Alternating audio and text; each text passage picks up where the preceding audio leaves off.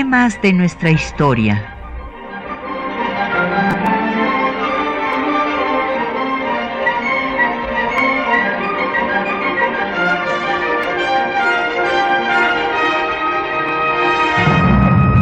Un espacio que difunde el conocimiento del pasado para comprender nuestro presente. Programa a cargo de la maestra Patricia Galeana.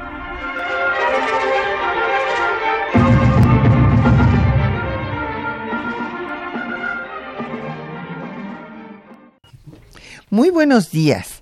Hoy vamos a hablar de proceso, de que el Congreso colombiano eh, declarara que Juárez merecía el bien de América. Y ya después, esto fue en mayo de 1865 y posteriormente en 1867 el Congreso de República Dominicana hará lo mismo, hablando de que merece eh, ser el benemérito de América.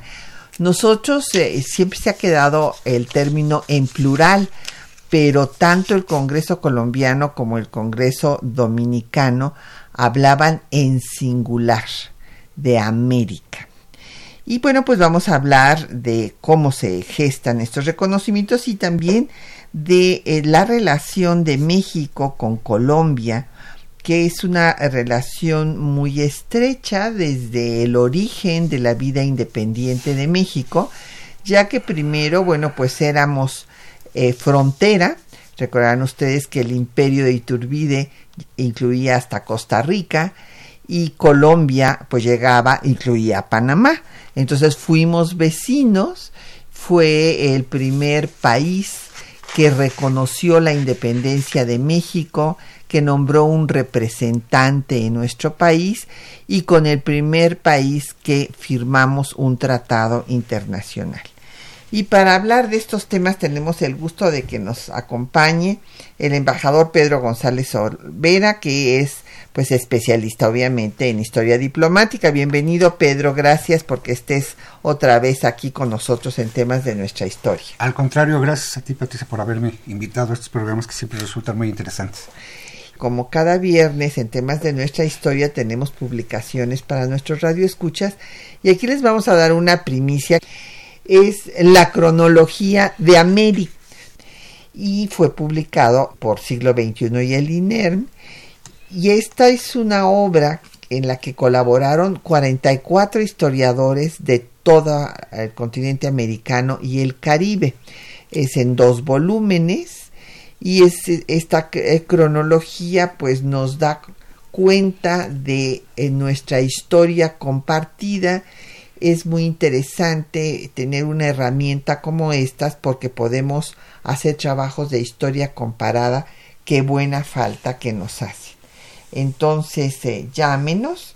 Tenemos como siempre a su disposición los teléfonos 55 36 89 89, una alada sin costo 01 800 505 26 88, un correo de voz 56 23 32 81, un correo electrónico temas de nuestra historia arroba yahoo.com mx y nos puede seguir por Twitter en arroba temas historia, en Facebook temas de nuestra historia UNAM y el programa queda en línea en el www.radio.unam.mx. Bueno, Pedro, pues es muy interesante ver que de todos los países de América Latina con el que hemos tenido una relación más estrecha eh, durante gran parte de nuestra historia es con Colombia.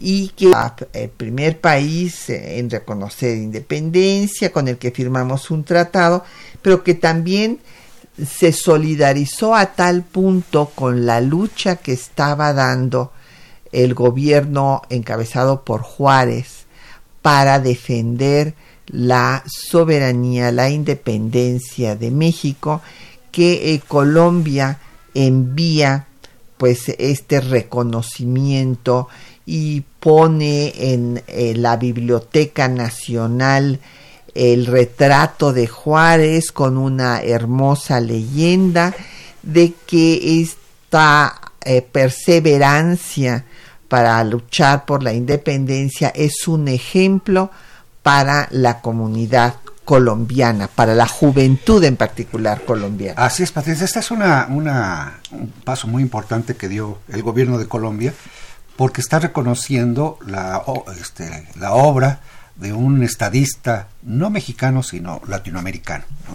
Benito Juárez está dando ejemplo no solamente a los mexicanos, sino a todos los latinoamericanos y Colombia reconoce esto, este gran, la gran hazaña de, Benito Juárez de levantar este, ejércitos de la nada para luchar primero contra el invasor y después contra un imperio espurio que estaba eh, apoyado por, por, fuerzas extranjeras. Pero yo sí quisiera recordar algo que tú y yo platicamos y conversamos antes, desde la época previa, incluso antes a la, independencia, o pocos, eh, poco tiempo después de la independencia, Simón Bolívar ya dice una declaración que es muy bonita y muy, muy importante, como lo habíamos visto. si me permites, voy a leer que, que, Colombia y México se presenten al mundo asidos de la mano y aún más por el corazón. En la desgracia, la suerte nos unió, el valor nos ha unido en los designios y la naturaleza nos dio un mismo ser para que fuésemos hermanos.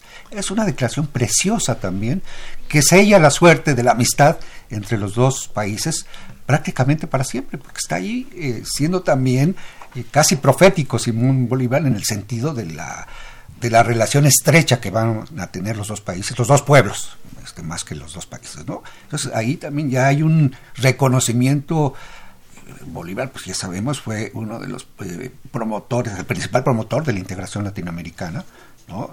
recién conseguidas las independencias de, los países latinoamericanos, y ahí está poniendo el ejemplo de lo que debería ser una, la unión entre dos países. Así es, y bueno, hay que recordar, ya que mencionas a Bolívar, pues es muy importante eh, explicar su idea de unión eh, de todos eh, los países con un pasado histórico común, o sea, los países hispanoamericanos, desde la Carta de Jamaica, en donde habla de la lucha libertaria de América y cómo debe darse su integración.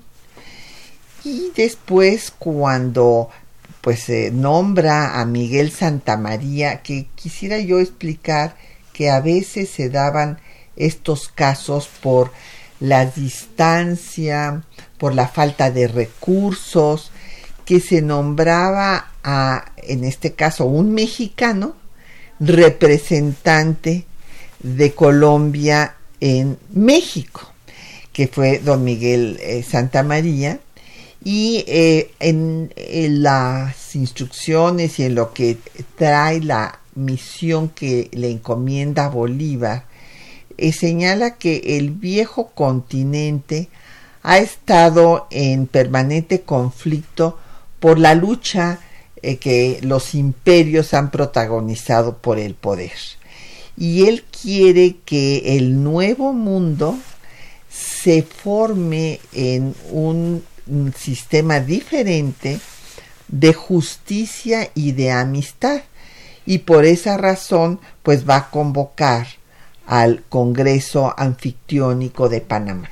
Bueno, esta, ahora que mencionas a Miguel de Santa María, eh, sí quisiera mencionar que es un personaje extraordinario. Sí, muy eh, interesante. muy, muy interesante en la historia de México porque nace en México cuando México es, es la Nueva España todavía. Sí. Eh, poco después, ya cuando tiene la edad, se va a Europa y regresa a México. Yo soy un gran republicano. De, hecho, cuando, cuando lo nombra Bolívar representante de Colombia en México, él viene ante el imperio y no, no está de a gusto con el imperio. ¿no? Siendo su pensamiento republicano, constantemente se opone al, imperio al grado de que llegan a expulsarlo de, México por esta oposición que tuvo que tuvo el imperio no pero es un, gran personaje en el sentido de es un donó la mitad de su salario o donaba la mitad de su salario para obras eh, del, erario público, ¿no? que eso también es, es este, este, eso es muy importante para que se vea también los antecedentes de los grandes políticos que, que tenemos. ¿no? Pero una cosa curiosa es que México nombra también a un colombiano naturalizado mexicano como representante de México en Colombia. No acepta finalmente por intereses personales o por causas personales, pero es esto que dices de las cosas curiosas que pasan al principio de nuestras independencias, no importa dónde, dónde haya nacido, sino que importa qué representamos en valor o qué representan estos personajes en valores, ¿no? en valores democráticos, en valores republicanos y en valores de la honradez, de la lealtad, etcétera, etcétera. Sí, es un tema muy interesante porque también se piensa, bueno, pues si nació allá y ahora está aquí, pues quién mejor para conocer eh, la dinámica de los dos países y para hermanarlos, ¿no? Y es eh, importante recordar para cerrar el tema pues del Congreso anfictiónico que este eh, pues lamentablemente va a fracasar en cuanto a que no va a lograr su cometido eh, se hará, Bolívar va planeando toda su estrategia, primero hace tratados bilaterales de unión y confederación perpetua eh, con Perú, Chile, México y Centroamérica. Y después pues ya se reúne el Congreso en Panamá. Y aparentemente pues ahí las cosas iban funcionando bien porque eh, pues se hablaba de la necesidad, la, esta era la idea de Bolívar, de tener un eh, congreso que formara una asamblea plenipotenciaria y que fuera un consejo para resolver los grandes conflictos y conciliar todas las diferencias. Sin embargo, pues este tratado de unión y confederación eh, pues no va a ser ratificado por todos los países y también surgen las diferencias que hay entre ellos por eh, cuestiones territoriales, Perú y Gran Colombia por Guayaquil, México y Centroamérica por el Soconusco, y entonces esta ah, pues que se acuerda originalmente que va a haber una liga militar de defensa y una asamblea parlamentaria supranacional no se dan detalles después debe de continuar en México pero ya en México ya no vienen los que habían ido a Panamá hay conflictos internos y finalmente pues eh, no se logra dar cuerpo a esta confederación y de, unión perpetua.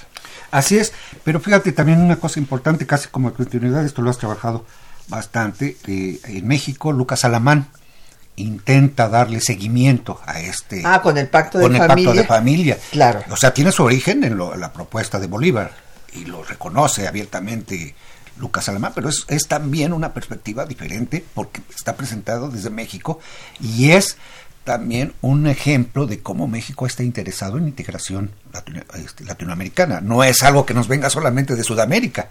Ah, claro. México tiene una vocación latinoamericanista que a veces se ha tratado de, negar o se ha tratado de, minimizar y de borrar. Pero desde el principio de su vida independiente, México tiene interés en ligarse con los países latinoamericanos. Pues, hermanos. hermanos, y el mejor ejemplo es esta propuesta del Pacto de Familia, el nombre lo dice todo, ¿no? Pacto de familia este, que propone Lucas Alamán para la unión de los países latinoamericanos. Y que Lucas Alamán, hay que decirlo, quería que ese pacto de familia fuera encabezado por México, desde luego. México debería de ser la metrópoli de toda Hispanoamérica. Eso lo vemos en las instrucciones que le das a los embajadores, pero además hace una crítica al Congreso Anfictiónico de Bolívar, porque dice que eh, la razón por la que no prosperó se debió a haber tenido como observadores a los ingleses y a los Estados Unidos. y que todo lo que eh, ganen los Estados Unidos en influencia entre nuestros países será en detrimento de los mismos. Sí, claro, hay una perspectiva también, bueno, este, Lucas Alamán es eh, uno de los que, eh, si, mal recuerdo, uno de los que están siempre pendientes de, la amenaza que representan los Estados Unidos para, para México, ¿no? antes incluso de la guerra. Así es, él considera que es el enemigo natural. Exactamente, ¿no? Entonces dice, bueno, ¿cómo vamos a, unirnos si tenemos ahí observando todo lo que hacemos a las grandes potencias que nos han que significan una amenaza, ¿no? Sí. Inglaterra la cumplía constantemente este, con sus intervenciones en, América Latina y los Estados Unidos todavía no nos, nos declaraban la guerra, pero ya estaban preparando las armas, primero para la, eh, apoyar la independencia de Texas y después para la, la, guerra, ¿no? que nos costó la mitad del territorio. Y es el caso que Henry Clay, que finalmente ya no llegó a Panamá, pero eran las instrucciones que llevaba, impedir que se diera la unión anfictiónica, porque eso era en detrimento de la eh, hegemonía de Estados Unidos en el continente. Vamos a escuchar música colombiana y en este primer, primer corte vamos a oír eh, La Vencedora. Esta es una obra que se va a interpretar eh, cuando triunfan, pues en movimiento de independencia eh, de, eh, eh, en honor de Simón Bolívar y se le da pues en el recibimiento triunfal del ejército libertador encabezado por Bolívar esta pieza en Santa Fe de Bogotá.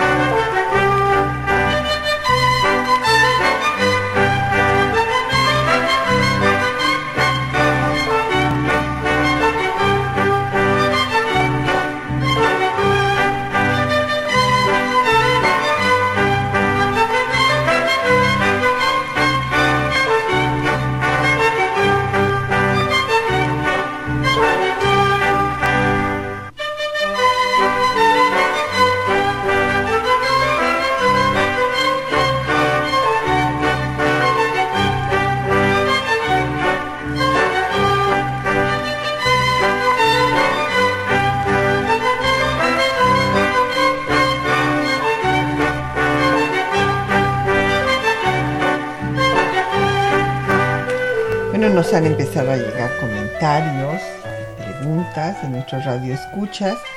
Eh, les agradecemos a don Efren Martínez de la Gustavo Madero. Dice que en qué consistió esta relación. Bueno, como ya vimos, es una relación muy cercana desde un principio, pues porque primero esta vecindad, después el interés de Bolívar de esta alianza de todos los países hispanoamericanos y puso especial interés en México desde Bolívar. Rocío Rangel de Cuauhtémoc, bueno, es un tema diferente, dice que por qué en algunas entidades se conoce más a Porfirio Díaz que a Benito Juárez. Bueno, pues porque Porfirio Díaz se encargó de hacerse buena publicidad los treinta y tantos años que, que, estuvo al frente de, la dictadura que él pues encabezó. Eh, Rogelio Jasso de Coyoacán nos dice que es, también es otro tema, pero que vamos a tratarlo con mucho gusto el programa anterior, que qué hay de fondo en esta polémica acerca de pedir disculpas por los agravios cometidos en la conquista. Don Rogelio, eh, esto es eh, algo que eh, se ha dado ya en otros momentos y que es, se enmarca en el quinto centenario de la llegada de Hernán Cortés a tierras mexicanas, o sea, él desembarca un 22 de abril eh, de 1519 y bueno, pues en este marco, así como se han dado otras disculpas de jefes de Estado por acciones eh, que eh, se dieron mucho antes y les voy a adelantar ejemplos. Cuando el presidente de Francia, François Hollande, también se cumplía una fecha especial de la conquista de Francia en Argelia, pues eh, el presidente, bueno, ha habido eh, los papas desde Juan Pablo II, eh, Benedicto XVI y el Papa Francisco han pedido disculpas por toda pues la forma sangrienta en la que se impuso la religión católica a los pueblos originarios de estas tierras. Eh, lo último que ha acontecido fue en el 2015 el Papa Francisco en Bolivia. Y bueno, ya ha habido otros casos, por ejemplo, de Justin Trudeau, que eh, pues también habló de que se pidiera perdón, inclusive se lo pidió al Papa, pues de una serie de actos eh, terribles que se cometieron sobre con los niños aborígenes para quitarles sus eh, creencias y entonces ese se enmarca pues en este escenario que como les digo pues no, a veces no se conocen que se han hecho cosas así. Es más, la propia, el propio gobierno español ha dado medidas eh, para eh, congraciarse o poder decir de otras palabras y también pedir disculpas a los sefarditas, o sea, a la comunidad judía, por la expulsión que hizo de los judíos en 1492. Entonces todo esto que se, ha estado vociferando, porque hay que decirlo, realmente ha sido en forma muy, eh, desde mi punto de vista, errónea, eh, inclusive irrespetuosa de algunos de los actores, pues eh, habla de una actitud que ignora todos estos hechos, son hechos históricos y que han sucedido y unos que han sucedido en nuestro tiempo presente de estas disculpas como los ejemplos que acabo de poner. Eh, don Alberto Huesca de la Benito Juárez, pues le agradezco mucho su comentario, dice que leyó la entrevista que me hicieron en la jornada que salió el día de ayer y que qué bueno ponerle un alto a personajes como Vargas Llosa y otros este, el PP y demás que han hecho declaraciones eh, pues muy inadecuadas para el jefe del Estado mexicano que hizo una comunicación eh, cordial eh, en un marco histórico del quinto centenario. Y también recordemos que en el quinto centenario de lo que querían festejar los españoles, que era el descubrimiento de América, nuestro querido maestro Miguel León Portilla eh, señaló que no podía festejarse el descubrimiento, sino que tenía que hablarse del encuentro para, y este encuentro que fue sangriento, traumático, rijoso,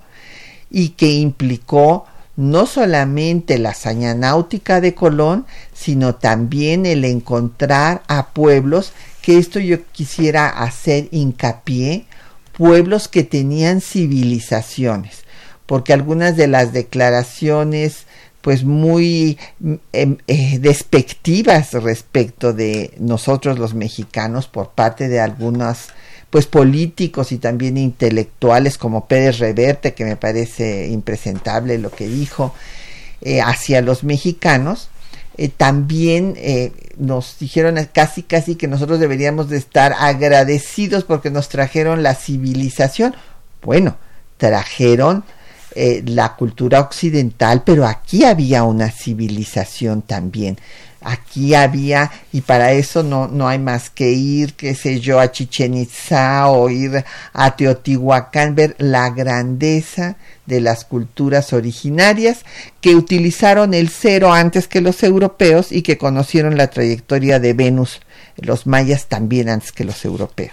Bueno, sí es una, eh, una, una discusión en la que han participado de, ambas partes, gente poco enterada, ¿no? que no, que ha dado más, eh, ha hablado más por el estómago que por la mente. Como Pérez Reverte, eh, unos insultos, eh, es lamentable lo que dijo, y el secretario general, presidente del Partido Popular en España también, que dijo que este, el hecho más importante de la cultura universal fue la llegada de los españoles a América. Eso sí ya es una verdadera exageración que, de gente que, este, que no tiene el menor conocimiento de lo que fue eh, esta llegada de los españoles a, América, ¿no? Y que eh, se han ido con una, con una imagen que no corresponde a la, a la realidad, ¿no? Sobre todo el secretario general Casado, Pablo Casado, que este, eh, parece más una, un diputado del llamado Bronx aquí que, un secretario general de un partido político como debería y que no se comporta como debería ser, ¿no? Claro, yo no veo por qué Francia sí puede pedirle perdón a los argelinos y por qué España no puede eh, pedir perdón por los excesos que sí se cometieron en la conquista, aun cuando eh, ahora algunos colegas eh, quieran dar otra interpretación diciendo que eh, pues que no hay que hablar de la conquista. Bueno, pues, pues este nada más estamos hablando español, ¿verdad?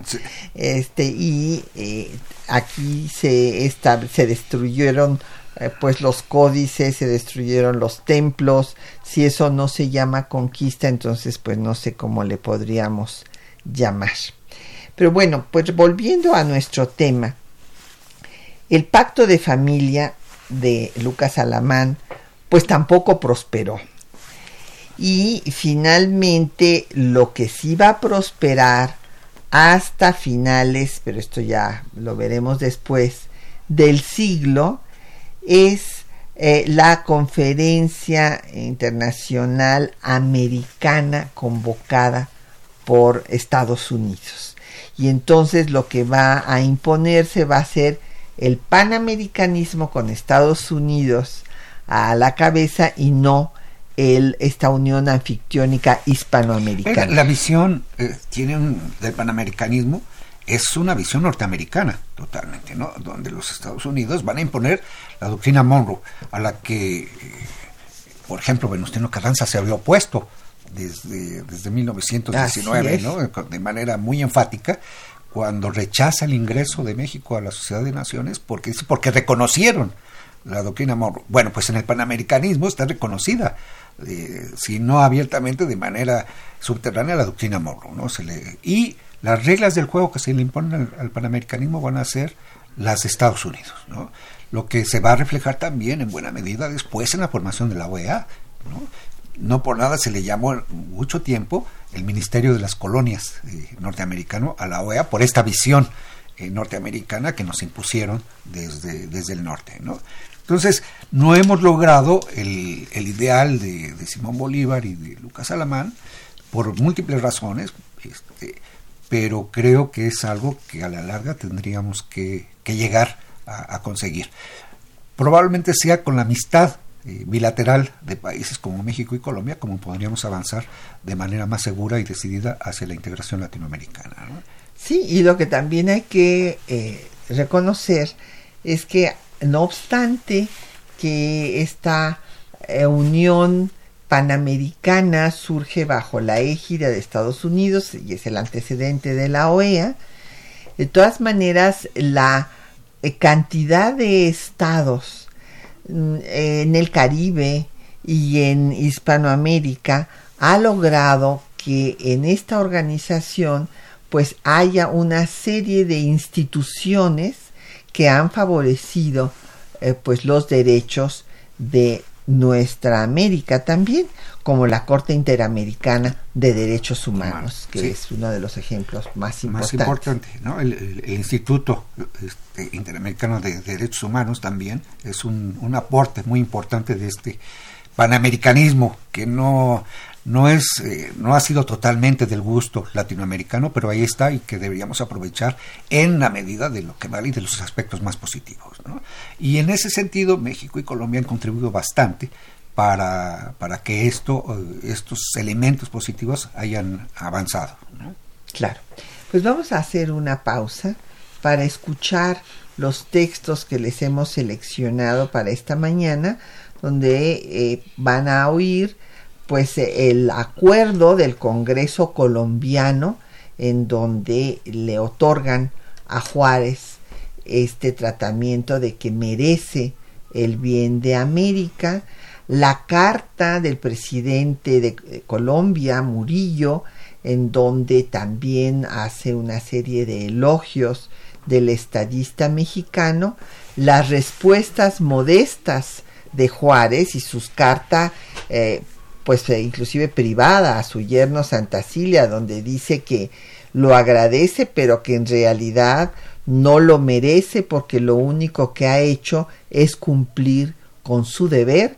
Y finalmente, pues también eh, lo que el Congreso Dominicano acordó para llamarlo Benemérito de América.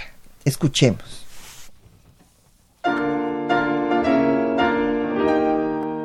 Durante la intervención francesa en México, los gobiernos latinoamericanos se solidarizaron con la defensa de la soberanía nacional encabezada por el presidente Benito Juárez. Entre ellas, destaca la del 2 de mayo de 1865, cuando el gobierno de Colombia manifestó su adhesión a la causa juarista. Escuchemos. Artículo primero. El Congreso de, y de la incontrastable perseverancia que el señor Benito Juárez, en calidad de presidente constitucional de los Estados Unidos mexicanos, ha desplegado en la defensa de la independencia y libertad de su patria, declara que dicho ciudadano ha merecido bien de la América y como homenaje a tales virtudes y ejemplo a la juventud colombiana, dispone que el retrato de este eminente hombre de Estado sea conservado en la Biblioteca Nacional con la siguiente inscripción. Benito Juárez, ciudadano mexicano. El Congreso de 1865 le tributa en nombre del pueblo de Colombia este homenaje por su constancia en defender la libertad e independencia de México. Artículo segundo. El Poder Ejecutivo hará llegar a manos del señor Juárez, por conducto del ministro de Colombia, residente en Washington, un ejemplar del presente decreto. Artículo tercero. En el presupuesto que ha de votarse por el Congreso para el año económico próximo, se incluirá la cantidad suficiente para que el Poder Ejecutivo pueda dar puntual cumplimiento al presente decreto. Hasta aquí el decreto. El 15 de junio de 1865, Manuel Murillo, presidente de Colombia, le hizo llegar a Juárez una carta para notificarle de la decisión del Congreso colombiano. Dice, tengo el honor de remitiros el decreto de 2 de mayo último, expedido por el Congreso de los Estados Unidos de Colombia, en vuestro honor. Al remitiros este acto legislativo, testimonio del respeto y de la consideración que vuestra conducta ha inspirado al pueblo y al gobierno de Colombia, séame permitido expresaros mi propia admiración por vuestras virtudes y por el ejemplo que habéis dado. Veréis en este decreto una prenda de las simpatías que este pueblo ha mantenido por la causa del vuestro y del fraternal interés con que ha seguido cada uno de vuestros esfuerzos en favor de la dignidad y la autonomía de los Estados Unidos mexicanos. Aceptad, Señor, los sentimientos de distinguida consideración y respeto con que soy vuestro amigo. Hasta aquí la notificación del Congreso colombiano. Al enterarse Juárez escribió a Pedro Santacilia para comentarle sus impresiones. Escribió, He visto el decreto que me consagra el Congreso de Colombia. Yo agradezco este favor, pero no me enorgullece porque conozco que no lo merezco, porque realmente nada he hecho que merezca tanto encomio. He procurado cumplir mi deber y nada más. El 9 de septiembre de 1865, Juárez respondió a Manuel Murillo en los siguientes términos. Esta honra que el Congreso se ha dignado hacerme, la recibo con tanta mayor gratitud, cuanto más creo no merecerla. Inspirado por sus benévolos sentimientos, el Congreso de Colombia se ha dignado calificar con bondad mi conducta y yo os ruego que tengáis a bien manifestarle la alta expresión de mis respetos y de mi profundo reconocimiento. En gran manera, os agradezco también vuestros propios sentimientos, con los que me habéis asegurado a la vez la simpatía y el fraternal interés del pueblo y del gobierno de Colombia por la causa de la República Mexicana. Mi gratitud sea un nuevo motivo para que haga siempre los más sinceros votos por vuestro bien y por la mayor prosperidad del pueblo y del gobierno de los Estados Unidos de Colombia.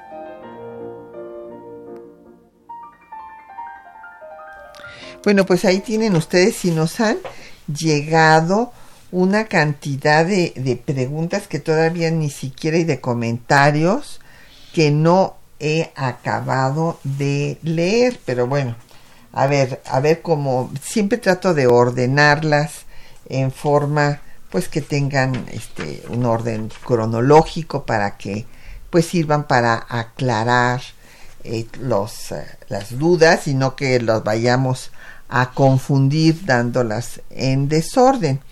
Pues eh, voy a tratar de darles paso. Por una parte, don Daniel eh, Gómez el Esama de Álvaro Obregón nos dice que si el nombramiento de benemérito de la América, porque así es el texto original, eh, tenemos que investigar por qué se cambió a las Américas en nuestro siempre hablamos de las, Américas, ¿verdad? En nuestro lenguaje. Sí, se dio por propuesta del gobierno mexicano. No, no, no, no, no, no, no. Fue una iniciativa de ellos totalmente. Del Congreso.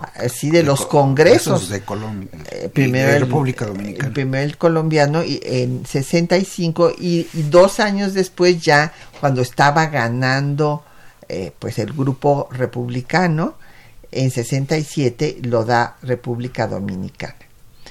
Eh, eh, Ángel Germán Martínez Sosa de Cuautitlán Izcalli dice que si algún otro país aparte de Colombia ha declarado benemérito, sí a Juárez, República Dominicana, como habíamos comentado. Don León David Casa Romero de la Venustiano Carranza que si es el único personaje que se ha designado como benemérito de las Américas o es un título que se le daba a otras personas. No, este es un caso único, eh, pues de ahí su gran importancia. Es un reconocimiento extraordinario, no es que se le diera a cualquiera que se, que, que, se le ocurriera a los congresos. Vamos a nombrar ahora benemérito de no no es un reconocimiento de la obra y del trabajo de Benito Juárez en defensa de la patria creo que ese es eh, lo, que se reconoce en Colombia está eh, el encabezamiento de una verdadera hazaña de, un ejército republicano que, como dije antes se opone primero a la invasión extranjera y después eh, triunfa contra los conservadores apoyados por fuerzas extranjeras. Entonces, sí es un reconocimiento extraordinario que no se da a cualquiera. Así es. Don José Guadalupe Medina de Netzahualcoyo dice que todas eh, las mexicanas y mexicanos debemos leer la visión de los vencidos de Miguel León Portilla. Sí, tiene usted toda la razón. Eh, doña Delia Gutiérrez de Gilotzingo, Estado de México, dice que este, España debería de pedir disculpas no solo a los mexicanos, sino a toda la América hispana. Tiene usted también mucha razón. Eh, don Ricardo Gómez de la Gustavo Madero eh, dice que eh, nuestro presidente debe exigirle a Donald Trump que pida perdón a México por sus constantes agresiones cómo trata a nuestros migrantes, etcétera. Le voy a decir una cosa, don Ricardo. El señor Trump lo que quiere es precisamente eso. Él quiere que haya una respuesta para hacer un pleito. Es una persona temperamental, en fin, ya vemos que unos días manda tweets de una forma, otros de otra forma, y lo que él está buscando es notoriedad porque está en campaña de su reelección ya. y lo que quiere justamente es que haya una respuesta para poder entonces escalar el conflicto y que esto le dé votos. Es una, una estrategia que está usando Trump, atacar a los mexicanos, pero que está de, de campaña. De la primera campaña fue la, construcción del muro y detener la migración, sobre todo de los mexicanos. Recuerden cómo nos, nos trató en ese, en ese momento. Bueno, pues está tratando de repetir esa estrategia para que haya un ambiente exacerbado de, en la relación bilateral y que les diga a, sus o que les haga sentir a sus a sus votantes que está defendiendo, pongámoslo esto entre comillas, los intereses de, Estados Unidos. Entonces yo creo que lo mejor es no eh, hacerle, como para decirlo en lenguaje popular, el caldo gordo a Trump, porque eso solamente le favorece. Sí, o sea, eh, em, como mi mamá me educó a base de refranes, Pedro, me acuerdo de un refrán que decía, a palabras necias, oídos sordos. Sí, exactamente. Eh, Agustín Alcaraz, preciado de la Benito Juárez, nos dice que le parece muy interesante la obra que se está dando de la cronología de América, eh, porque incluye, déjeme decirle, todos, don Agustín, todos los países del Caribe y de todo el continente desde que nacen a la vida independiente. Y nos pregunta que si no lo obtiene, que dónde lo puede conseguir. Bueno, pues en la Biblioteca Salvador Azuela del Instituto Nacional de Estudios Históricos de las Revoluciones de México o en las librerías donde se venden las obras de la editorial Siglo XXI. Y bueno, pues agradecemos a don Alberto Fernández de Naucalpan, a Benjamín Cerros de Benito Juárez, a Julieta Rangel de Tláhuac, a Josefina Cruz de Huizquilucan, a Esteban Nava de Benito Juárez, eh, por Twitter a Jarzadevi, muchas gracias, y eh, por, eh, pues también a don Rafael Aranguren, le agradezco muchísimo sus comentarios. Vamos a hacer otra pausa. Vamos a escuchar otra, otro tema colombiano. Y ahora vamos a oír una composición que eh, se llama Lira Colombiana. Es una composición que es una danza para piano eh, compuesta eh, por Pedro Morales Pino ya en la segunda mitad del siglo XIX e interpretado por Eberto Bermúdez y Elvia Mendoza. Escuchemos.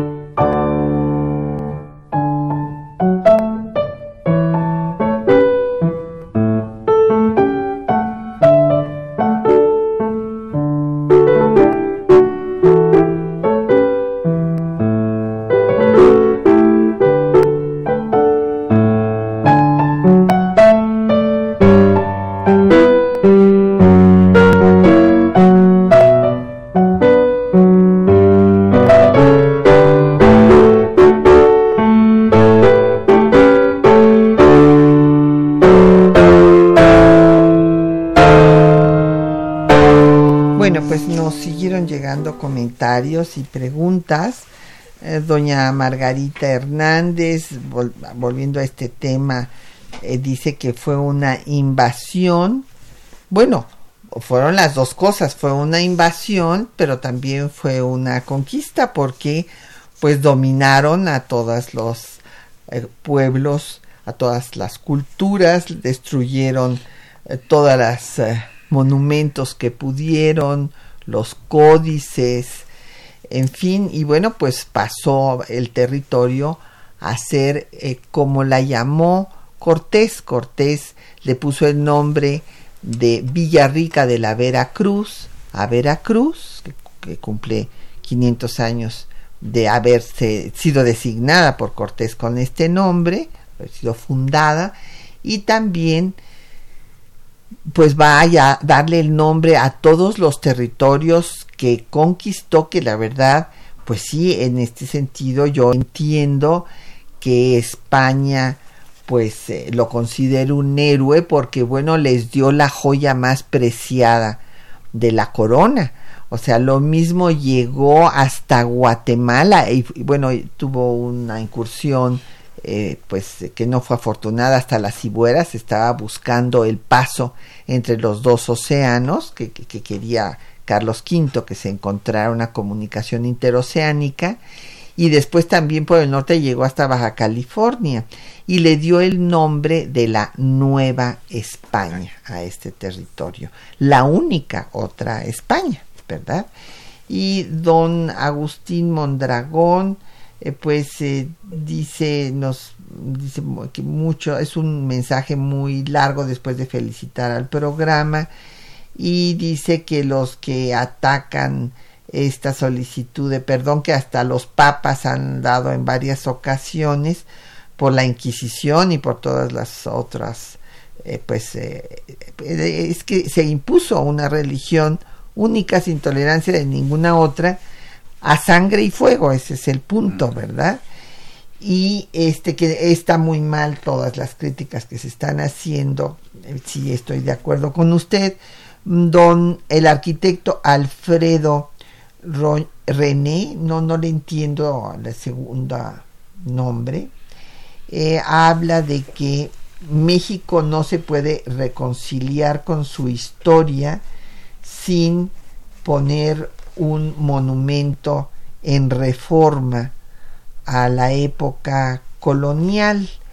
Bueno, esto es una actitud que han tenido varios eh, personajes, inclusive el doctor Silvio Zavala quería que hubiera en efecto en reforma un monumento, pues donde estuviera Sor Juana, donde estuviera la parte eh, pues importante culturalmente de ese periodo colonial. Evidentemente tenemos que asumir nuestra historia, tenemos que conocer estos procesos, pero esto no obsta para que en este año que se cumple el quinto centenario, pues ahí hubiera habido eh, una actitud pues afable por parte del gobierno español, ¿verdad? Porque si pues Pedro, tú y yo somos amigos y en un momento dado tú me dices, oye, pues fíjate que yo tengo un sentimiento negativo de lo que me dijiste tal día, bueno, pues lo menos que hago yo es decirte, oye Pedro, pues discúlpame, no, no quise lastimarte y, ya, ¿no? Sí, eso es una, eso es lo que se hace en una relación entre amigos, ¿no? Así es. Ese, o, este, antes de los exabruptos, por lo menos se discute de manera amistosa lo que está pasando.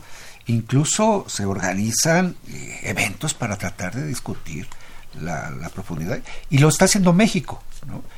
Pero España no lo está haciendo, es algo que, está pasando prácticamente desapercibido, a lo mejor porque no quieren recordarlo, pero creo que tendrían que hacer una, una recapacitación de todo lo que pasó y tener una, una visión de cómo fue lo, cómo y qué fue lo que pasó.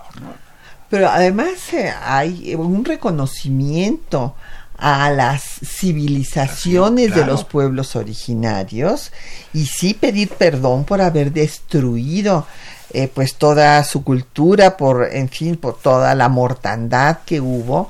Y déjenme decirles quitar la escultura escultura de Hernán Cortés que está en donde él nació, allá en Medellín, en Badajoz, en donde tiene, eh, está pisoteando la cabeza de, un indígena. Y allá el alcalde, porque ya esta discusión se dio en 1992, y ya este, en ese momento el que era alcalde ahí de eh, este, Medellín dijo que, que no, que no era un indígena, sino que era un ídolo bueno, pero es un ídolo indígena, o sea, tiene todo, en fin, eso ya es, depende de la interpretación de cada quien, pero eh, sería un acto amistoso que en este quinto centenario pues se sustituyera esa escultura o se quitara simplemente dejar la misma escultura, pero que esta cabeza no fuera la cabeza de un indígena, sino pues eh, que estuviera ahí una, una piedra, pero es una pues eh, escultura infamante que además eh, hay un fundamento, hay una ley que ha emitido España para que no haya ningún monumento que recuerde a la dictadura franquista. Y entonces ahorita ya van a sacar los restos de Franco y demás. En ese escenario, pues también sería un acto amistoso que no haya monumentos pues que sean infamantes para eh, los pueblos originarios de México. Fíjate cómo esto está incluso relacionado con otra con otro hecho más o menos semejante.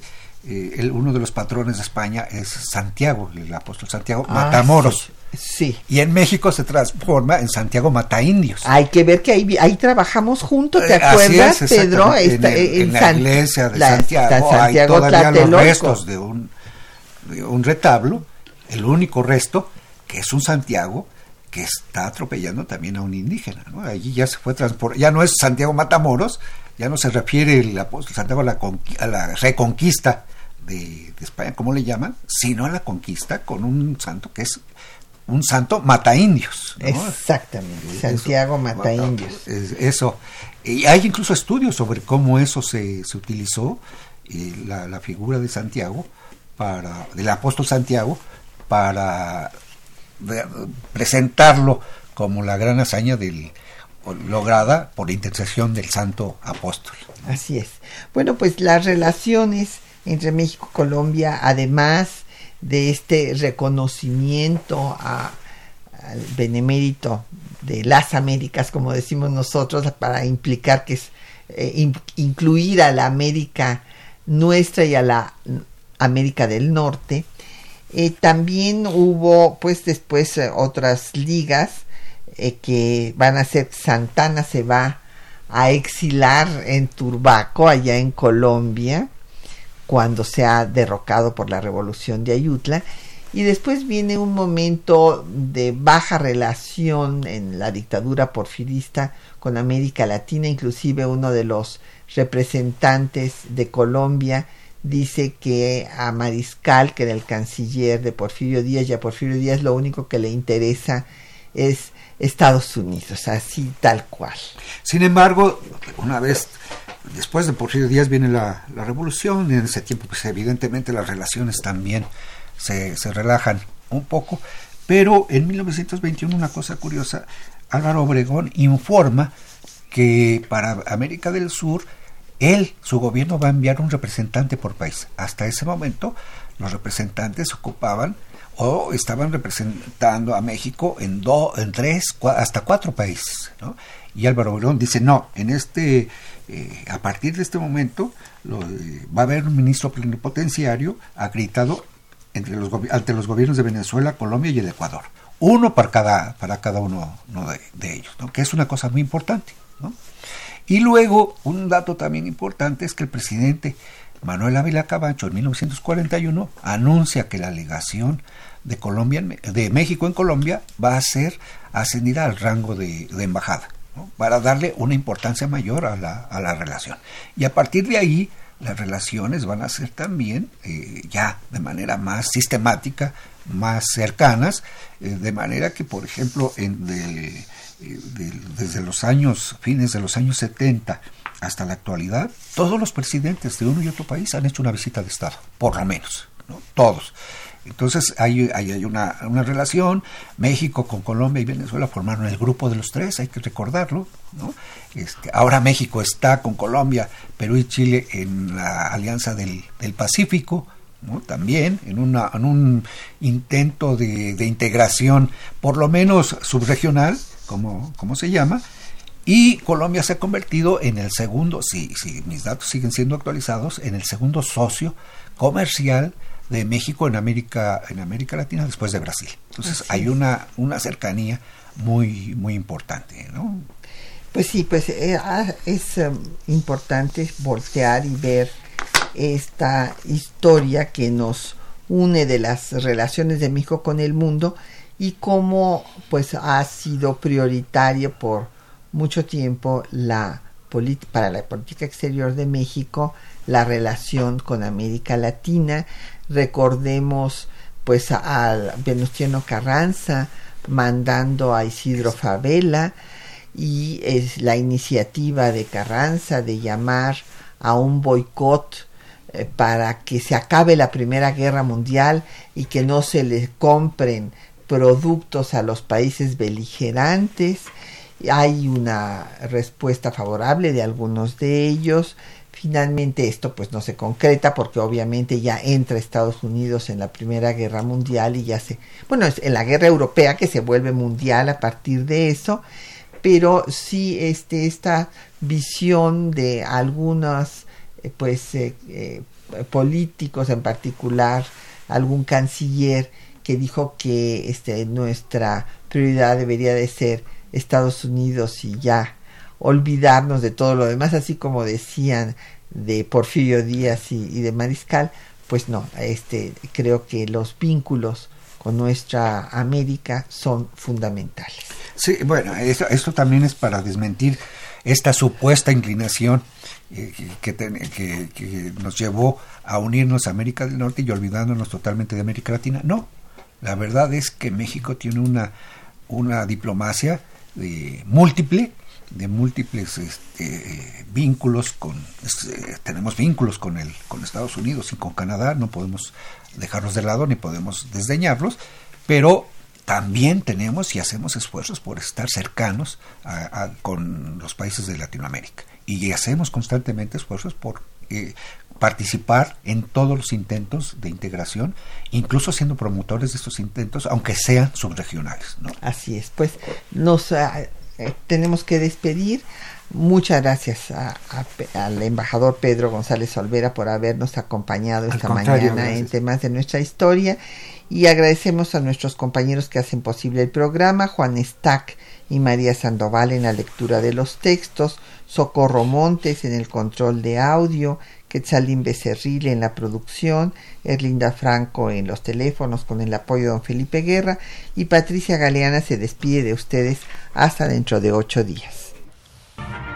Programa a cargo de la maestra Patricia Galeana.